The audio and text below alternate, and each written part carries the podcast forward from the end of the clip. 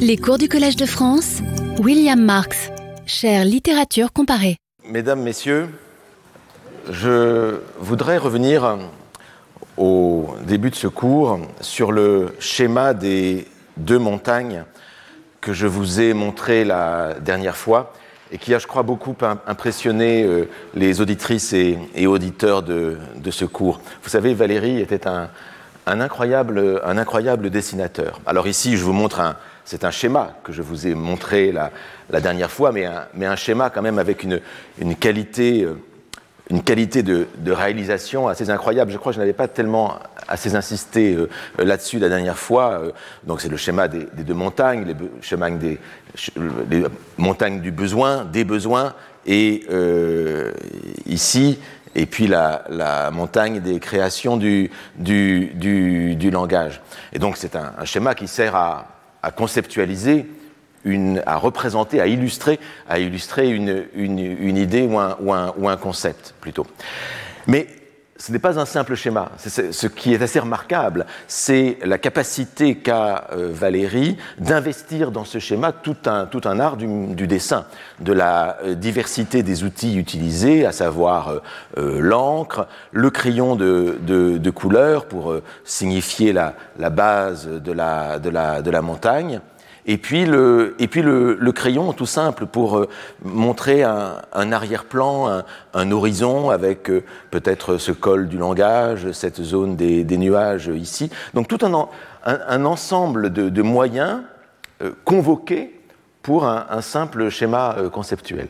Et cela en dit long sur la, comme je vous disais, la capacité de dessinateur de, de Valérie. Ici, c'est un schéma, je vous le dis, mais dans les cahiers de Valérie, dans, ces cahiers, ceux qui ont été publiés au CNRS, ceux qui se trouvent à la Bibliothèque euh, nationale de, France, euh, dans euh, nombre de ces papiers, dans le journal de Catherine Pozzi que, Valérie a, lu, compulsé, sur lequel il a lui-même écrit et, et, dessiné, dans plein d'endroits, eh bien, vous trouvez des dessins euh, qui sont des dessins cette fois-ci euh, réalistes, représentant des personnages, des paysages.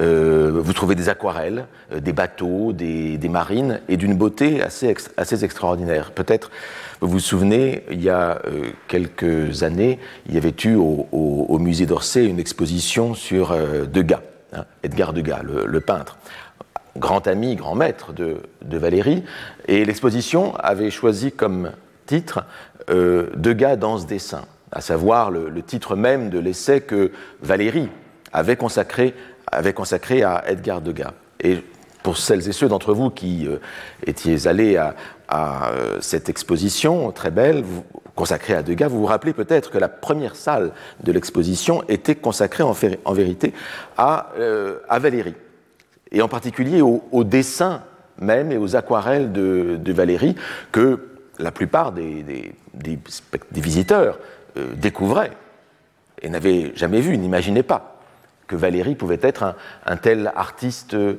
visuel. Et il l'est. Et donc j'étais frappé à l'époque, j'avais été frappé par le fait que les, visiteurs s'attardaient énormément dans cette première salle, les, euh, sur, les, cahiers, et à, admirer ce, Valérie dessinateur. On connaît le Valérie poète, le Valérie penseur, il y a aussi le Valérie, professeur, dont nous parlons, mais il y a aussi le, Valérie, le Valérie euh, dessinateur. Je ne désespère pas un jour de pouvoir euh, organiser une exposition de ces dessins de, Valérie qui pourrait, nous intéresser à un endroit ou à, ou à un autre. Mais revenons à ce schéma des, des deux montagnes. Donc vous vous rappelez, il y a cette pyramide, en particulier cette pyramide des besoins, avec les besoins élémentaires, les besoins primaires, manger, foutre, avoir chaud, payer, par, etc., température, combustible. Et puis, on arrive à des besoins qui sont, en fait, qui sont plus des besoins, qui sont de l'ordre de luxe, c'est-à-dire la satisfaction euh, par euh, un travail toujours plus important, une charge d'acte, comme ici l'écrit le, le, Valérie, la satisfaction de besoins de plus en plus raffinés.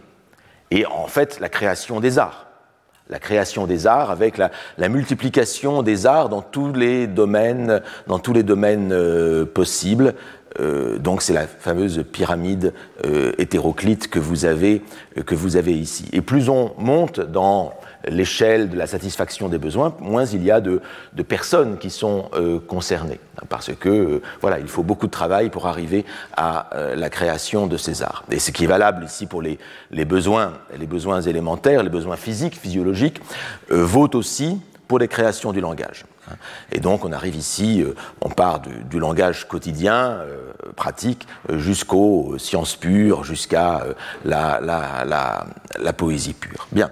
Alors, j'ai montré cela, ce schéma assez, assez, incroyable, et puis des, auditeurs ont fait spontanément le rapprochement avec euh, une autre montagne, en fait une pyramide, la pyramide dite de Maslow, ou la pyramide des besoins selon Maslow. Ce n'est pas moi qui ai euh, réalisé cette diapositive, hein, je l'ai prise sur, sur Internet et, je ne l'assume pas, vous verrez nécessairement d'un point, de vue, euh, point de vue scientifique. Mais alors, qu'est-ce que c'est que cette pyramide de Maslow euh, Abraham Maslow euh, était un psychologue euh, américain. Il est mort en 1970, il était né en, 1908.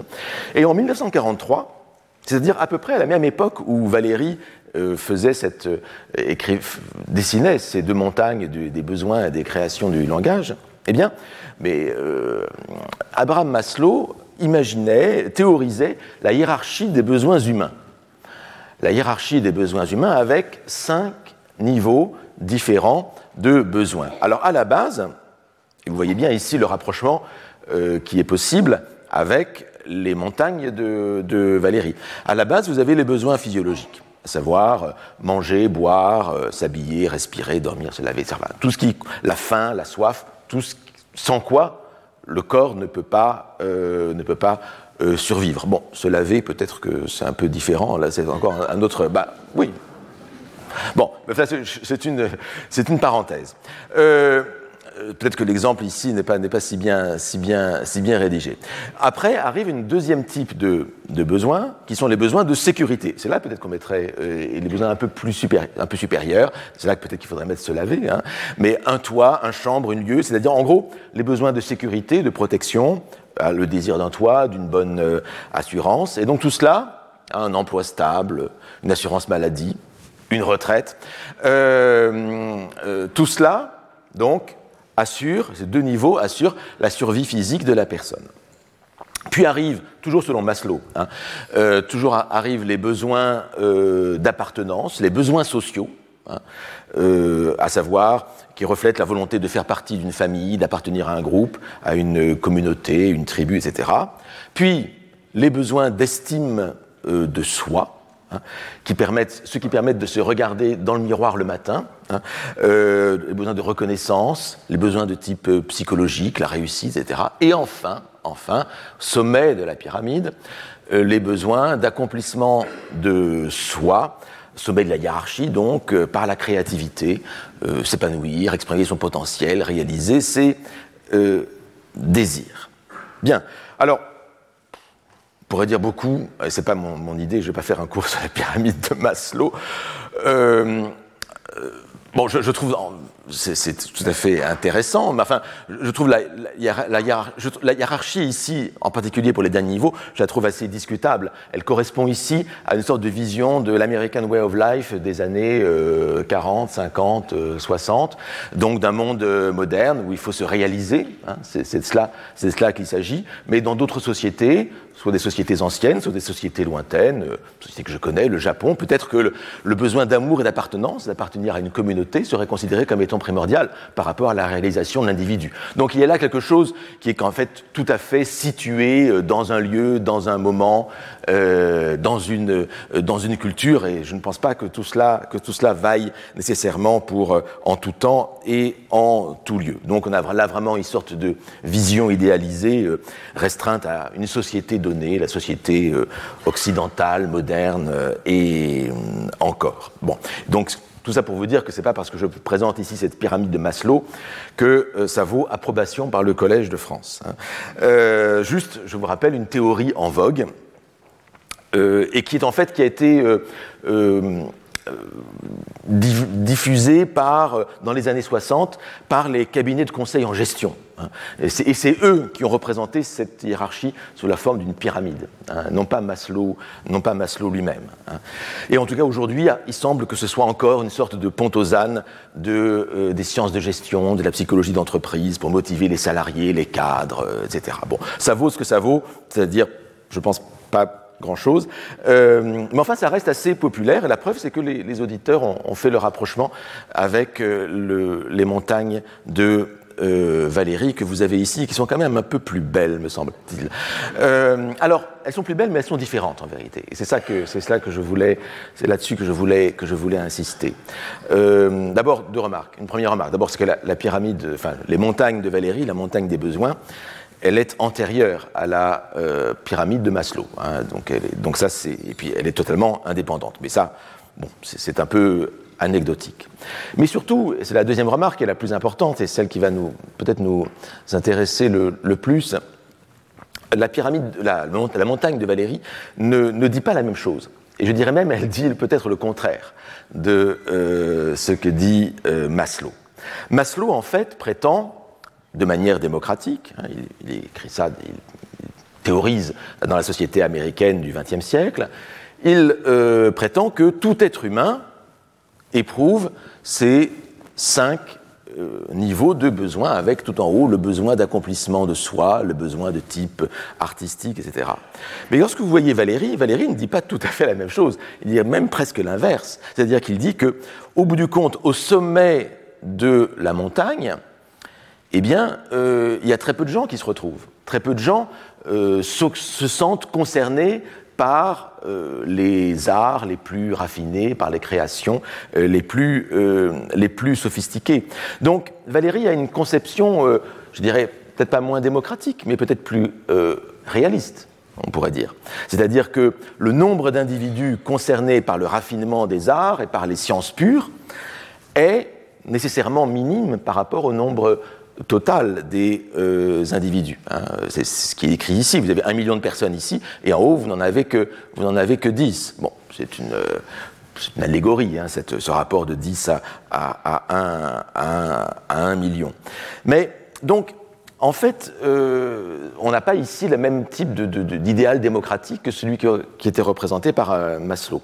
En fait, c'est une pyramide moins des besoins que des actes déterminés par ses besoins. Ce n'est pas tout à fait la même chose que ce que fait Maslow. C'est-à-dire que si vous voulez faire des sciences pures, il faut beaucoup d'actes, il faut beaucoup de pensées, il faut beaucoup d'efforts pour arriver jusque-là, pour arriver jusque là où. Et là, peu de personnes euh, en sont capables ou en ont la volonté, tout simplement. Hein.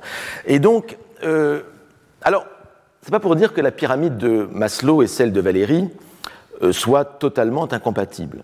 Je pense que ce que dit Maslow, autant que je l'ai compris, c'est que nous avons tous besoin, d'une manière ou d'une autre, de nous accomplir et de trouver le bonheur. Hein. Ça, c'est déjà Aristote le, le, disait. Hein. Donc ça, c'est notre souverain bien euh, à nous.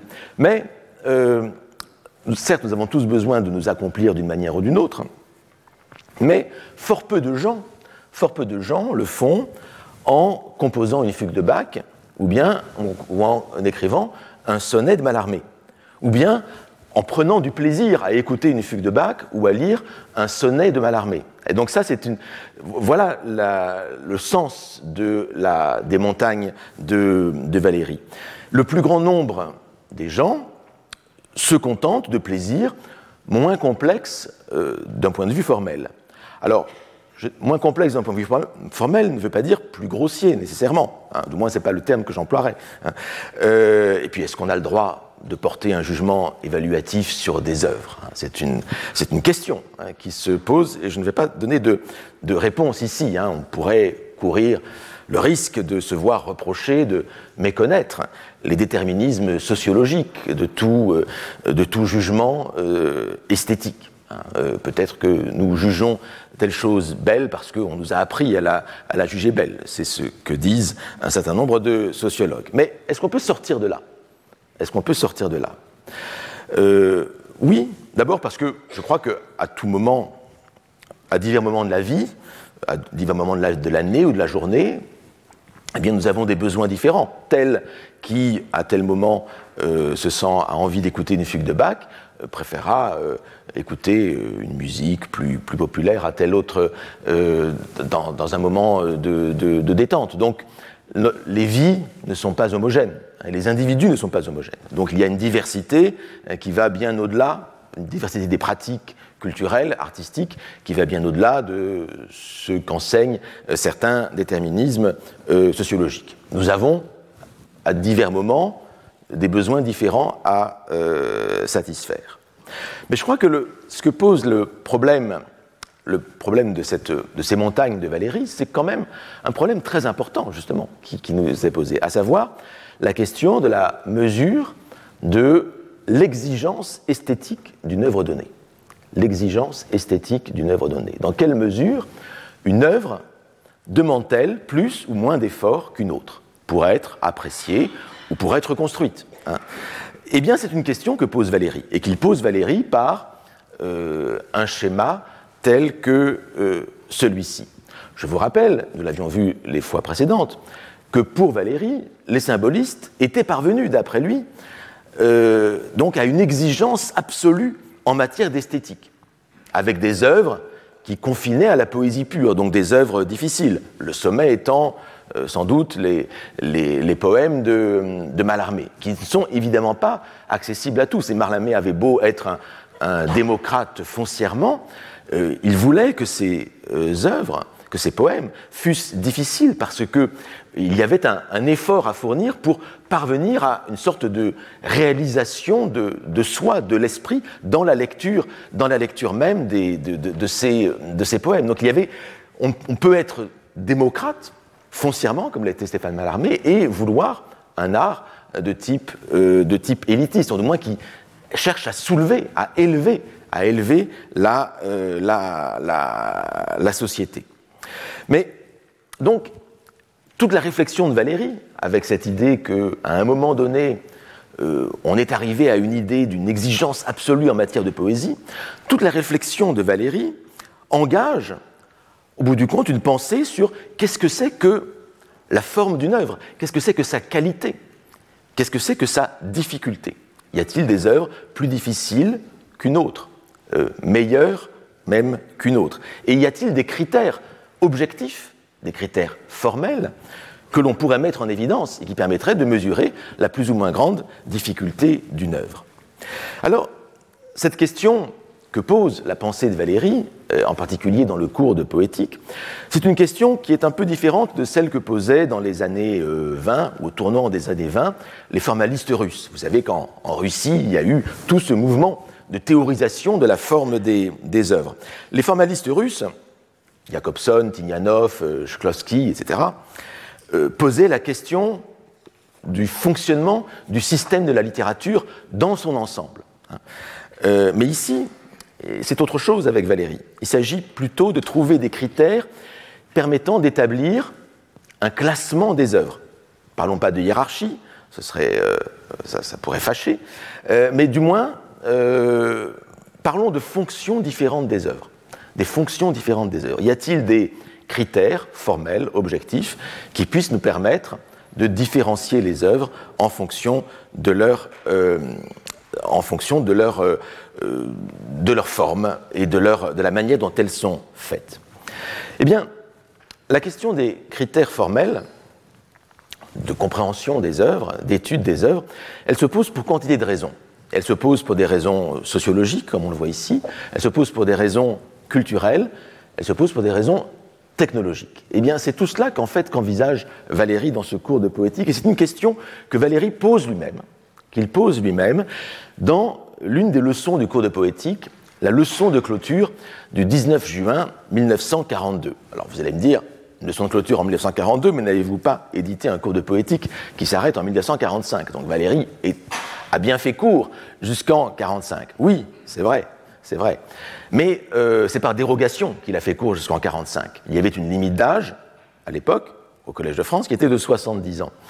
Et euh, Valéry a atteint cette limite d'âge en 1941. Euh, Et il a demandé à être prolongé parce qu'il y avait beaucoup de professeurs qui ne faisaient plus cours en raison de la guerre, etc. Et malheureusement, des, tragédies qui pouvaient, euh, des, professeurs juifs qui avaient été, euh, qui avaient été écartés par le gouvernement de, Vichy et d'autres, euh, pour d'autres raisons. Et donc, Valérie a demandé à être prolongée comme beaucoup d'autres professeurs.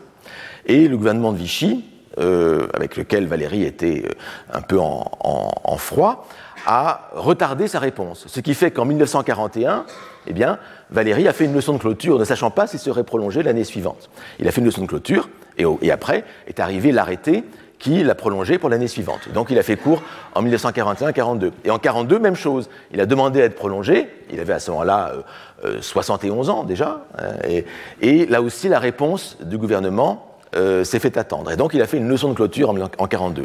Et même chose en 43. Et là, il a été, en 43, il a encore fait une, il a fait une troisième leçon de clôture. Donc Valérie a fait trois leçons de clôture successives. Ça, c'est assez, assez, assez étonnant. Où chaque fois, il récapitule un peu sa, sa, euh, sa pensée. Mais celle qui nous intéresse maintenant, c'est celle de 1942, celle du 19 juin, où il y avait beaucoup de monde hein, à cette leçon de clôture. Euh, euh, il y avait Jean Paulhan, il y avait Paul Lubar, il y avait Pierre Segers. Donc beaucoup de gens étaient, étaient euh, venus. Et c'est une leçon qui portait, c'était le titre que lui avait donné Valérie, qui portait sur l'avenir de l'esprit. L'avenir de l'esprit. Où Valérie s'interrogeait sur les mutations du monde. Et Valérie est sensible dans cette leçon à deux types de mutations. Deux types de mutations dans le monde, qui, vous allez voir, vont nous interroger sur cette question de l'exigence des, œuvres et la valeur objective des œuvres. Première mutation à laquelle est confronté le monde, c'est l'émergence d'autres univers culturels. Et songez, vous allez voir, songez qu'on est en 1942 seulement, en pleine, en pleine guerre. Voici ce que dit Valérie. Nous voyons, nous voyons qu'il n'y a plus sur la planète de localisation possible, que tout se passe partout et presque à l'instant même. Bon, c'est avant Internet et avant les, téléphones portables. Hein. Tout se passe partout et presque à l'instant même, que nous ne pouvons plus nous flatter de considérer une culture sur un point déterminé qui puisse se développer tranquillement. Tranquillement, ça veut dire euh, séparément des autres, euh, sans se soucier, des autres. Toutes les cultures sont interdépendantes les unes des autres. En particulier, il se peut que demain, nos relations avec l'immense continent asiatique, qui est le continent de l'avenir, sa masse, sa population, son activité le montrent assez. Donc il se peut que nos relations avec l'immense continent asiatique prennent une autre tournure. Donc sensibilité à cette émergence de l'Asie. Alors cette idée apparaît déjà euh, dans un texte plus ancien de Valérie, La crise de l'esprit, en, 1900, en 1919, où Valérie parle précisément de cette émergence euh, déjà de l'Asie. Du reste, il n'est pas il n'est pas, le, seul. Enfin, y penser en 42, c'est déjà, je trouve, c'est encore assez, étonnant. Il y aura un moment où il faudra bien que les commerces locaux, les échanges qui ont eu lieu, les influences que nous avons reçues deviennent quelque chose qu'il faudra considérer. Il n'y aura plus, ça c'est important, il n'y aura plus d'œuvres qu'on pourra localiser à nos petites histoires locales, à notre petit goût local. Il n'y aura plus d'œuvres euh, qui seront liées à notre petit goût local. Et donc, qu'est-ce qui pourra survivre au niveau global, hein, qui est ce grand monde qui émerge? Et de même qu'à trouver, alors ici vous avez une phrase un peu compliquée, je vous rappelle que c'est une transcription de l'oral, hein, et Valérie, euh, bah, Valérie improvise comme il peut. Euh, de même qu'à trouver un grand savant pour faire une théorie qui rende les lois physiques indépendantes de la position et de l'état de mouvement de l'observateur, hein, bah, ça c'est toute l'idée d'Einstein, qui essaie de, trouver un invariant dans ce monde relativiste, hein, qu'il a, mis en, évidence. Donc ici, allusion aux théories physiques en cours. Donc de même qu'on essaie de trouver une théorie qui euh, rende euh, les lois physiques indépendantes de la position et de l'état de mouvement de l'observateur, peut-être, peut-être, songeront-on à un art un art qui puisse satisfaire indépendamment de la position ethnique et géographique du consommateur. Un art qui puisse satisfaire indépendamment donc de la culture du consommateur. Est-ce possible? Est-ce possible? Et à, quelles conditions? La question qui euh, est entraînée par cette question-là, est-ce qu'il est possible d'avoir un art universel? La question c'est est-ce que l'art européen peut être cet art universel, cet art qui s'est bah, c'est cet art européen qui s'est imposé en particulier par, par la colonisation, par la, diffusion de la culture européenne. Que deviendra, et voilà la question que pose Valérie, que deviendra le capital intellectuel européen? Que deviendra le capital intellectuel européen? Alors, cette formule, cette question est assez intéressante. D'abord parce qu'on y voit une véritable angoisse hein, sur lequel, euh, qui, qui, qui, qui, pointe Valérie, hein, à savoir euh, que deviendra l'Europe. Et on avait déjà cela dans la crise de l'esprit en 1919. Et puis il y a cette formule, le capital intellectuel européen. Capital intellectuel, ça nous fait penser à cette formule, à cette très fameuse de euh, Pierre Bourdieu et Jean-Claude Passeron, le capital culturel.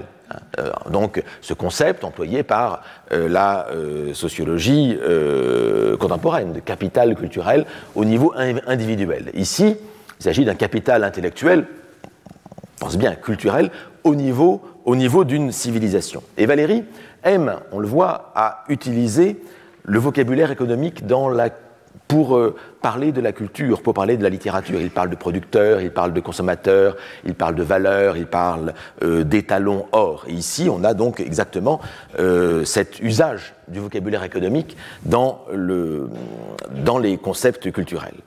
Que deviendra le capital culturel, intellectuel, excusez-moi, européen? Je n'en sais rien. Que deviendront les œuvres que nous avons tellement aimées, admirées?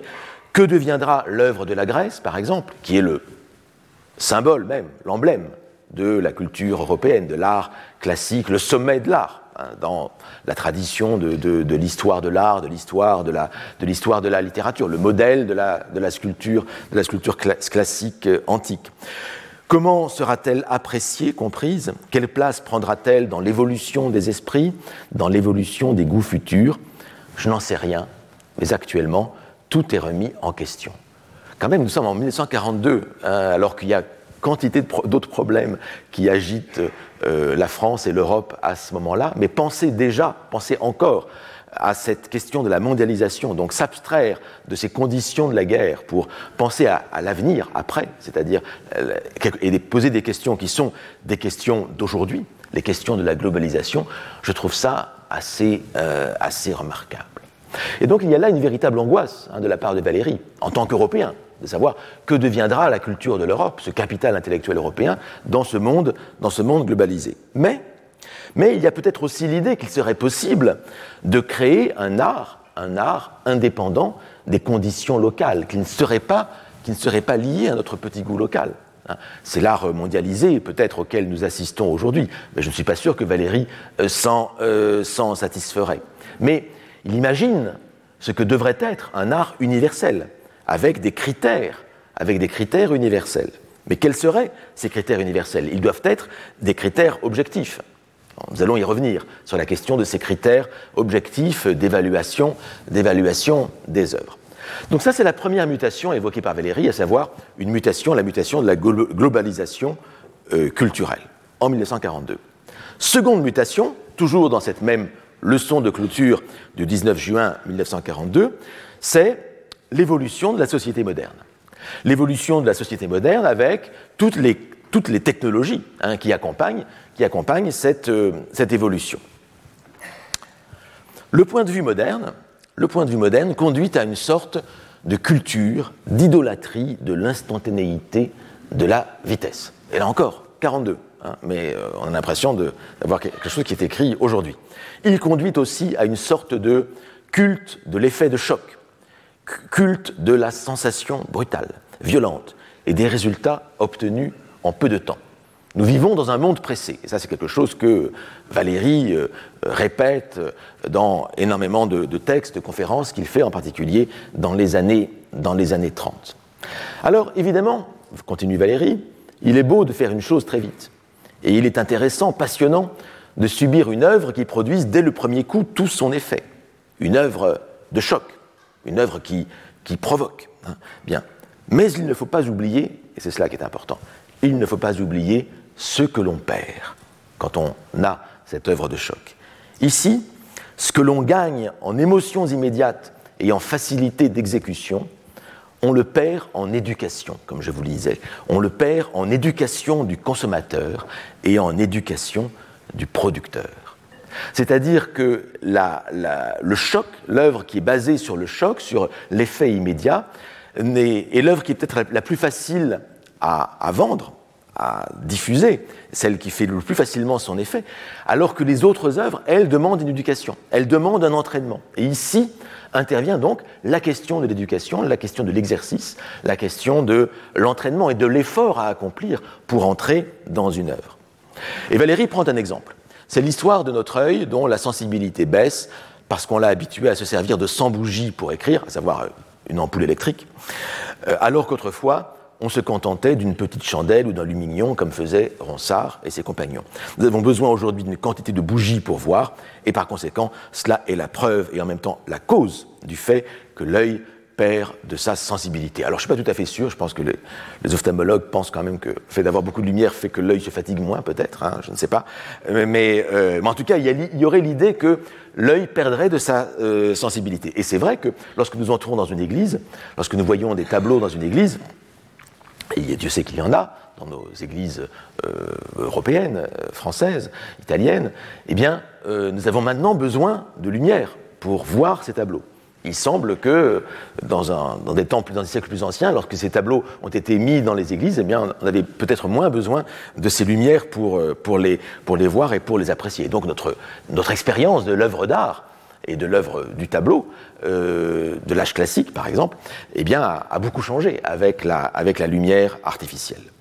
Nous ne voyons plus s'il n'y a pas assez de bougies, continue Valérie, et comme on nous fournit généreusement de l'énergie, nous avons une tendance en toute matière à suppléer par l'énergie extérieure à la sensibilité propre de nos organes. vous voyez ici qu'il y a un écho quand même euh, dans la pensée de Valérie à toutes nos réflexions contemporaines sur le développement durable, sur l'écologie, hein, puisque effectivement nous utilisons de l'énergie euh, qui sert à remplacer en quelque sorte notre propre, notre propre effort. Hein, et cela vaut pour l'œil, cela vaut quand, quand nous refusons de marcher pour prendre plutôt une automobile, etc. Bon, mais ici je sors, je sors ici du, du propos de, de Valérie.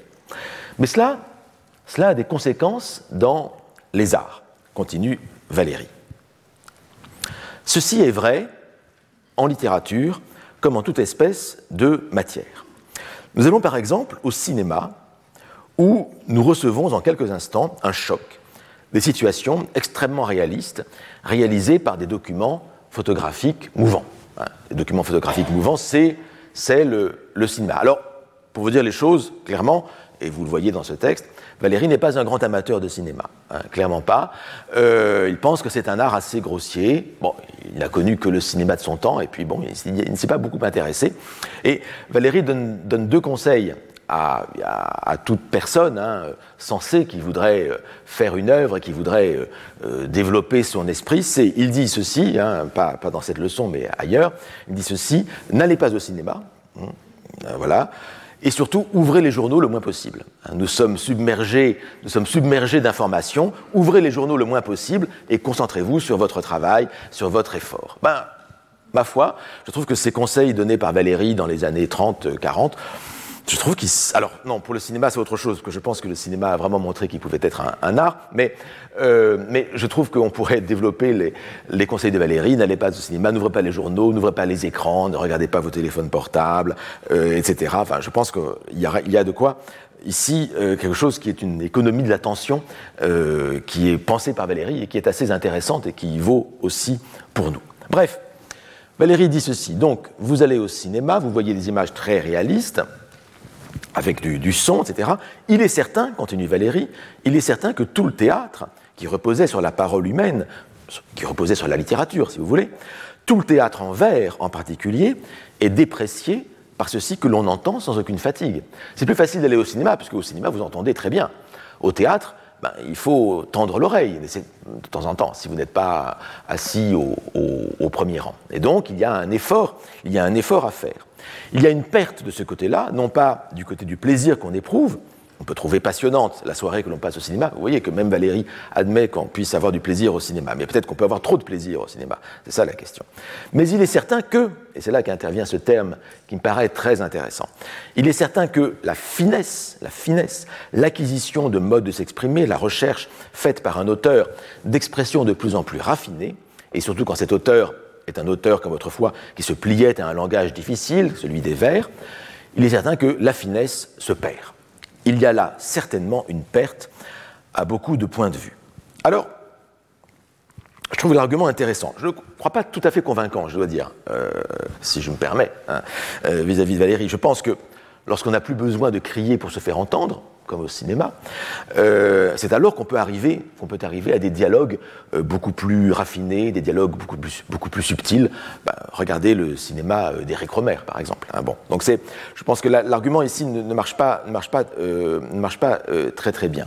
Mais ce que je crois intéressant, en revanche, c'est la façon dont Valérie soulève ici, ou lève, ou propose la question de la finesse ou de la délicatesse de l'œuvre comme un argument d'évaluation de l'œuvre en rapport avec l'effort que nous fournissons pour assimiler cette œuvre, pour comprendre cette œuvre.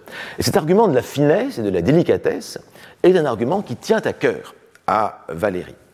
Et c'est un, argument qu'il développe dans un article de 1935 qui s'intitule Le bilan de l'intelligence. Un article qui a été repris dans euh, Variété 3. Vous savez, Variété, c'est recueil d'articles, de conférences que Valérie égrène tout au long de sa carrière littéraire. Donc Variété 3. Et vous avez ce, cet article, donc cette conférence, le bilan de l'intelligence, qui, vous allez voir, fait, fait, écho, enfin par avance, à euh, ce que Valérie euh, dit en 1942 dans sa leçon de clôture.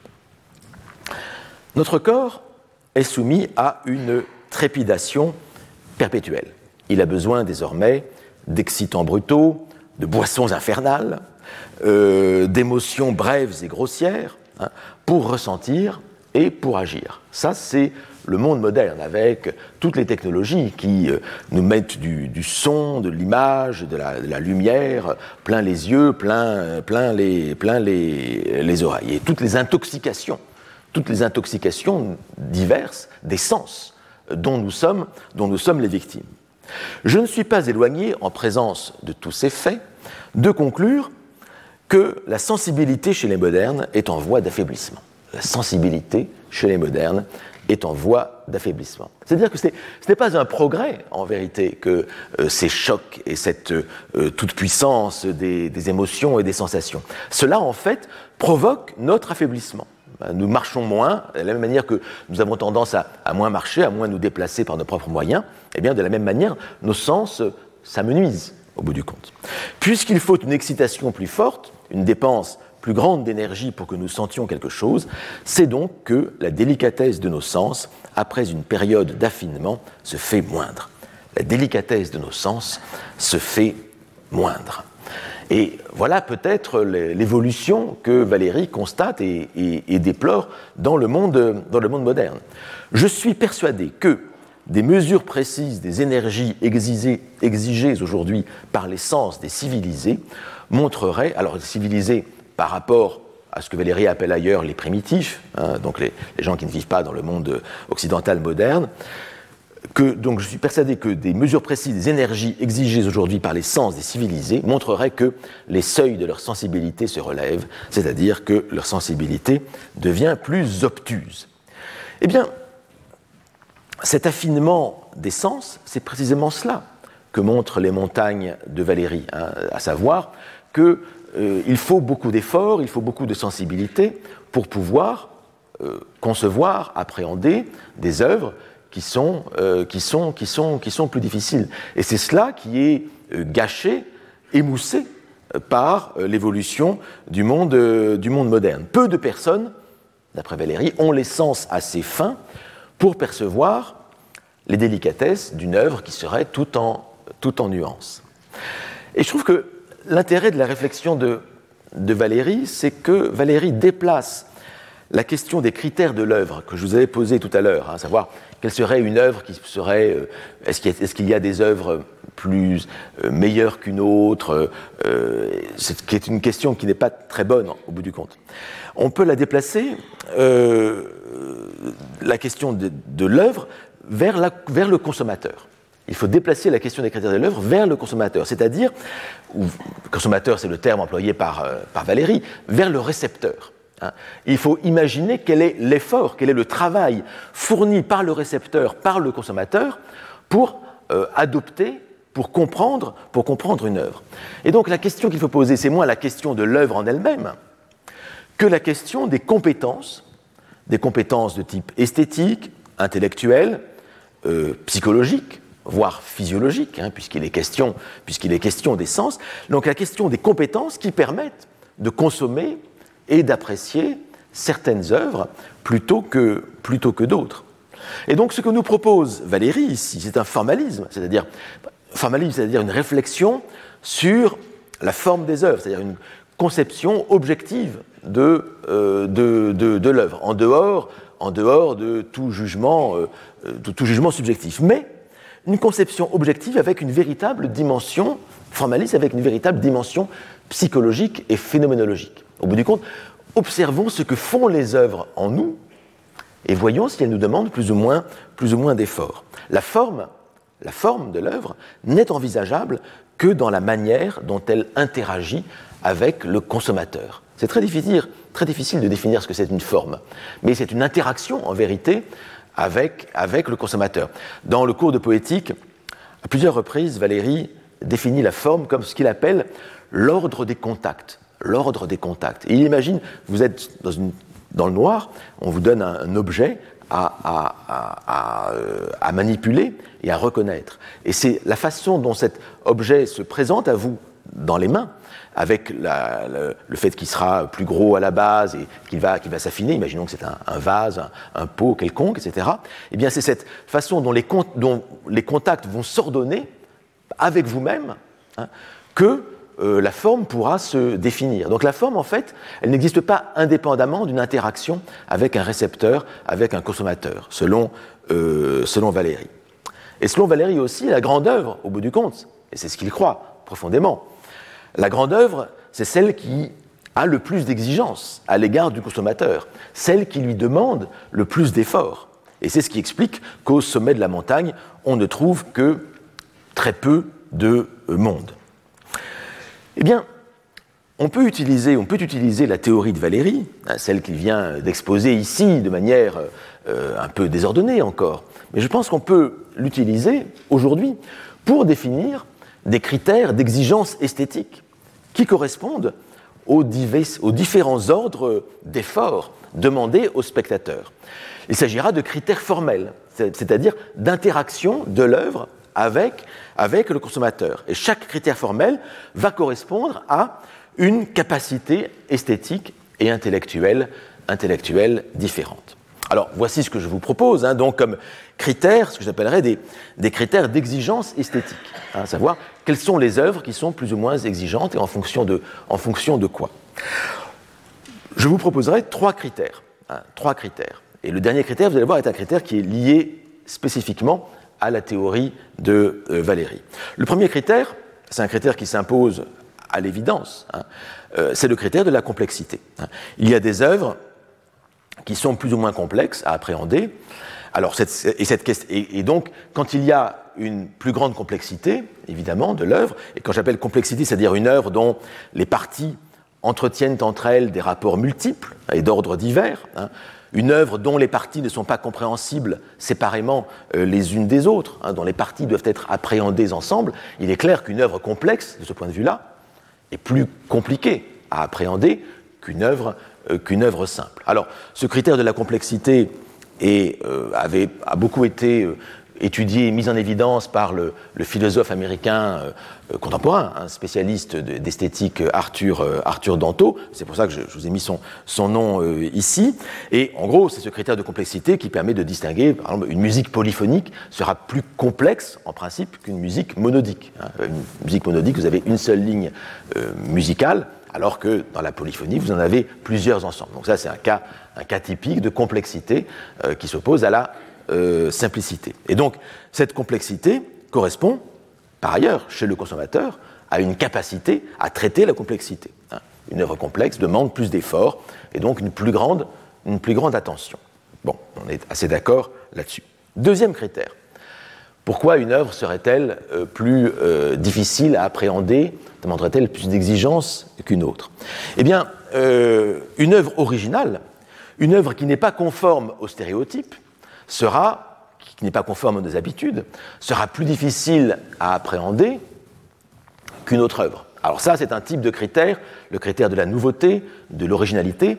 C'est un type de critère qui a été beaucoup euh, développé, mis en évidence par les formalistes russes, dont je vous parlais euh, tout à l'heure, en particulier euh, Viktor Shklovsky, Tinyanov, avec cette idée de la défamiliarisation hein, que produit l'œuvre d'art, en russe austranenie. Hein. Je ne suis pas sûr de très très bien prononcer, hein, contre, contre les habitudes, contre, contre l'automatisation. Et donc, quand une, une œuvre ne correspond pas à des stéréotypes formels, par exemple à un genre littéraire euh, donné, quand elle ne rentre pas dans ce cadre-là, ou bien euh, quand elle ne ces critères peuvent être de stéréotypes peuvent être formels, ils peuvent être aussi thématiques. Hein. Un feuilleton, par exemple. Un feuilleton, vous avez des personnages récurrents. Bien.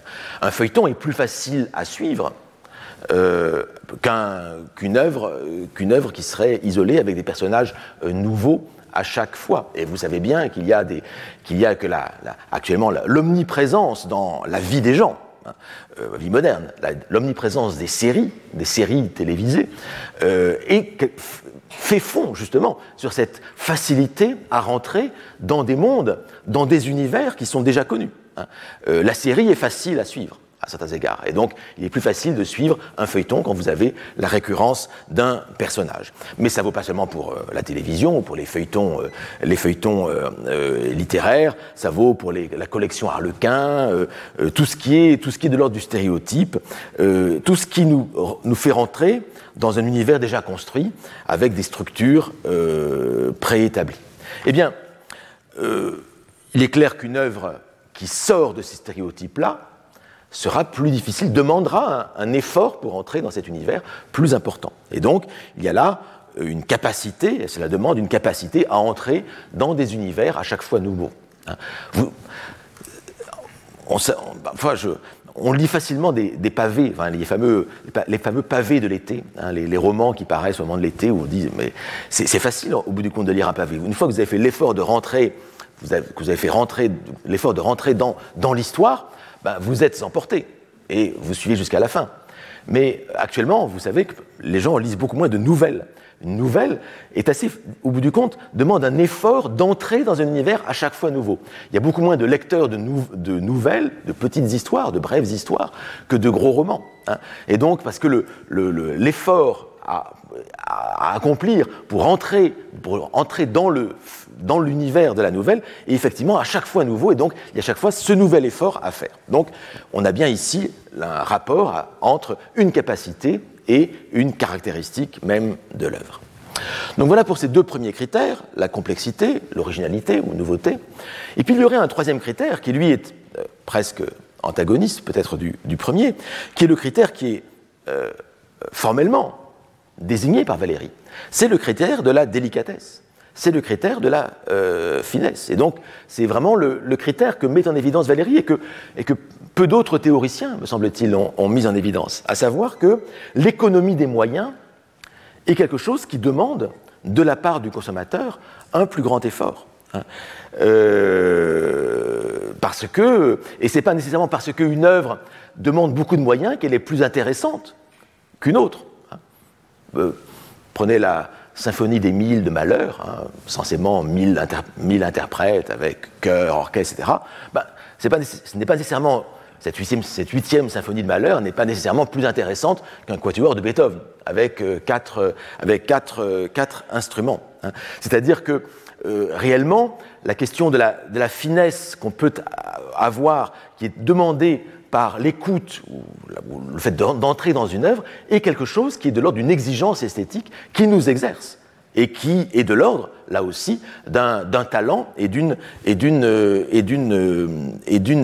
capacité, à savoir l'exercice de euh, la délicatesse et de la précision des sens et de l'intellect. Vous connaissez la, devise des Jeux Olympiques, hein, Quitius, Altius, Fortius, hein, plus vite, plus haut, euh, plus fort, eh bien, à certains égards, le grand art, c'est parfois l'inverse des Jeux olympiques. Hein. c'est moins vite, moins haut, moins fort. Hein.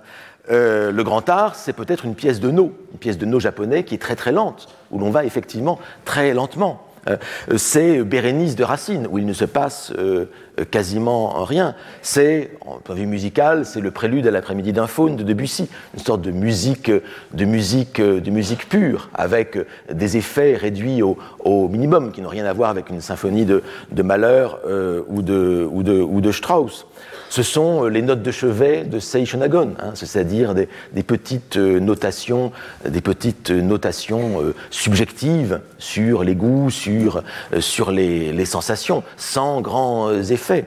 C'est un roman de Jean Echnoz ou de Patrick Modiano.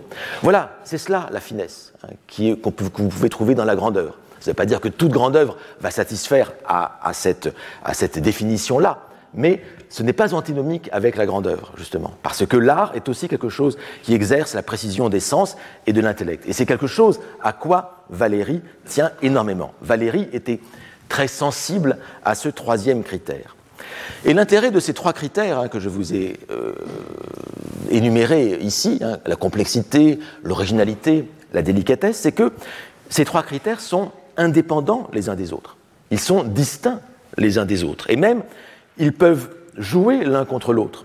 Par exemple, un sonnet, une fugue, euh, correspondent à des stéréotypes euh, formels, donc ils ne sont pas originaux en quelque sorte. Mais euh, ils peuvent être, en revanche, une fugue peut être extrêmement, extrêmement complexe. Une série, je vous parlais tout à l'heure, je parlais de séries fictionnelles, de feuilletons.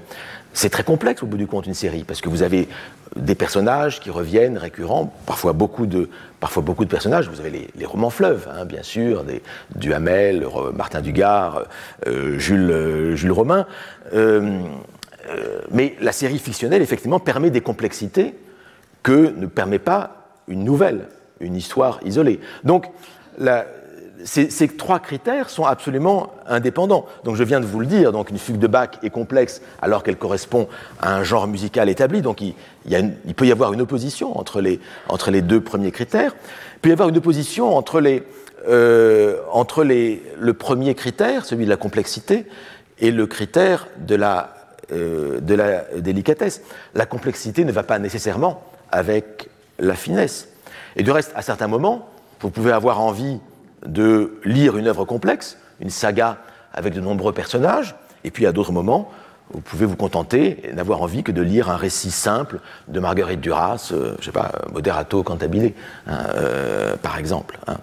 Donc, les, critères 1 et le critère 3 peuvent jouer l'un contre l'autre. Et de même, le critère 2 et le critère 3, hein, à savoir le critère de l'originalité et le critère de la euh, délicatesse. C'est-à-dire que lorsque vous avez des stéréotypes, lorsque vous avez une tradition, une tradition littéraire, une tradition artistique, eh bien, les, artistes, les créateurs jouent avec la tradition. Ils jouent avec les petites différences à l'intérieur de la tradition.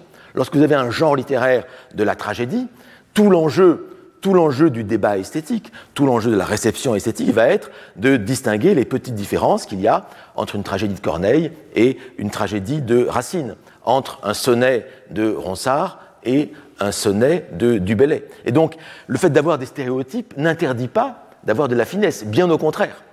Bien au contraire. Hein.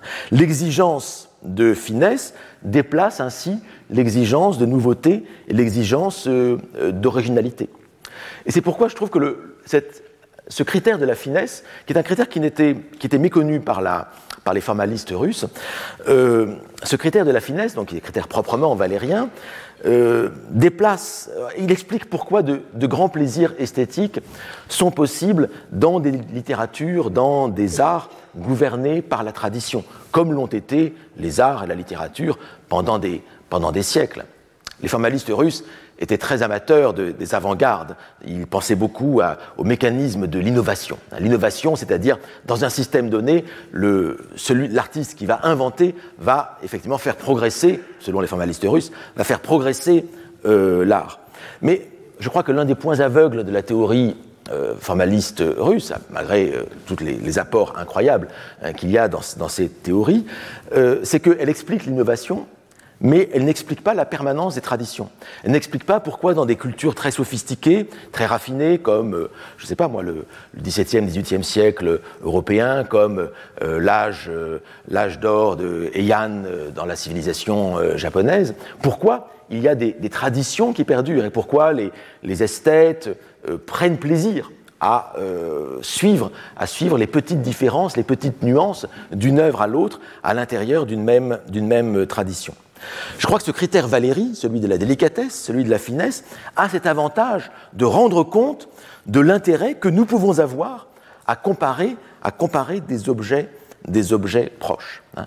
Et vous voyez que ce qui est intéressant dans ces trois critères, me semble-t-il, c'est que ces trois critères, vous voyez, sont vraiment indépendants les uns des autres, totalement indépendants, c'est-à-dire qu'ils jouent les uns contre les autres. Vous pouvez, euh, si vous jouez sur l'originalité, eh bien, peut-être que vous pourrez moins jouer sur la finesse. Et si vous jouez sur la finesse, peut-être que, vous, pourrez moins jouer sur la complexité. Ce qui veut dire que vous ne pouvez pas prévoir automatiquement, machinalement, ce que sera la grande œuvre, la grande œuvre exigeante. Hein. En fait, l'artiste a chaque fois la possibilité euh, d'insister sur tel ou tel critère plutôt que sur euh, plutôt que sur tel autre. En fait, il faut prendre en compte les trois critères et on joue euh, différemment euh, de l'un ou euh, de l'autre. Et de là aussi, eh bien, donc l'idée d'abord que l'art n'est pas prévisible. Il n'y a pas une machine, genre ChatGPT, une intelligence artificielle, pour l'instant, n'est pas capable de créer cette grande œuvre. Parce qu'elle n'est pas capable, je pense, de traiter ces trois critères l'un avec l'autre. Les, les, intelligences artificielles dont on parle beaucoup en ce moment euh, sont absolument incapables, pour l'instant, de créer quelque chose d'original. Au contraire, elles sont dans la euh, stéréotypie euh, permanente. Elles ne font qu'agir sur ce qui est, elles ne font que reprendre ce qui existe, ce qui existe déjà. Or, l'art réel, l'art qui intéresse Valérie, est un art qui se développe dans quantité de directions différentes pour former, vous voyez, cette pyramide, je vous ai beaucoup agrandi le schéma tout à l'heure, pour former cette pyramide hétéroclite de l'ensemble des arts. Hein. Cette pyramide où les arts ne sont pas prévisibles. Au bout du compte, les industries de l'esprit, comme le dit Valérie, ont tendance toujours à se différencier, à explorer chaque fois des voies, des voies différentes. Et c'est quelque chose que Valérie explique, et je termine là-dessus, en 1942, toujours dans son cours de, poétique, en disant que voilà, l'exploration des, raffinements de la sensibilité fait que la sensibilité donnée a, je cite, a parmi ses propriétés celle de renchérir sur elle-même, renchérir sur elle-même, c'est-à-dire essayer d'aller dans encore plus de nuances, encore plus de raffinement, de se prendre elle-même pour un degré d'elle-même. Je suis sensible au bruit, mais de plus aux différences des bruits, aux similitudes. Je produis instinctivement des tentatives d'imiter ces bruits. Et dans l'ordre qui nous occupe, il est clair que pour le musicien né, les sons sont plus que des sons, et pour le poète, euh, les mots. Donc même chose pour les musiciens et pour le, et pour le poète. La, phrase est très, est très euh, elliptique. Hein. Mais l'idée, c'est que euh, la sensibilité ne cesse de se raffiner avec le progrès des arts. Et que les arts, justement, sont basés sur ce raffinement de, la, de, la, de la sensibilité. Il y a donc chez Valérie une pensée de l'histoire des arts une pensée de l'histoire de la poésie en particulier, vers un sommet, ce sommet que nous avons vu dans euh, euh, les schémas de la, de la montagne. C'est bien ce qui illustre ce, schéma des deux montagnes, c'est-à-dire que euh, on peut aller vers toujours plus d'exigences. Nous n'avons pas toujours envie d'être exigeants avec nous-mêmes, mais ce devoir de l'exigence, eh c'est un devoir que Valérie essaie de s'imposer à, à lui-même, mais qu'il essaie aussi de proposer aux autres, qu'il essaie de proposer à ses, auditeurs, à ses lecteurs, comme un devoir de l'effort sur soi, pour entrer dans des œuvres qui euh, vous demanderont un travail et qui vous, permettront de vous, surpasser. Hein. Ben, voilà ce que propose euh, Valérie euh, dans ce cours de, poétique, ce, sens du, travail, du, du, raffinement. Et ma foi, je, je crois que je trouve assez intéressant, même assez fascinant, je dois dire, que le cours de poétique, hein, ce cours de poétique donc, qui date euh, des années 40, euh, permette de penser encore aujourd'hui euh, la complexité de la littérature. Dans un monde moderne qui, au contraire, nous aurait tendance plutôt à nous porter vers toujours plus de facilité, d'effets, d'effets, d'effets faciles, d'effets vers lesquels nous avons tendance à aller. Et on a besoin de, sans doute de, de tout. Mais je crois qu'il est bon aujourd'hui de rappeler de rappeler ce sens même de, de l'effort et de l'exigence, de l'exigence esthétique. Et c'est l'une des raisons, je crois, que nous pouvons avoir encore aujourd'hui de lire, de lire le cours de, de poétique de, de, Valérie. Voilà, ce sera tout pour, euh, pour aujourd'hui. Et euh, la prochaine fois, nous nous voyons le 7 mars. Hein, attention, le 7 mars. Donc euh, voilà. Merci. Retrouvez tous les contenus du Collège de France sur www.colège-2-france.fr.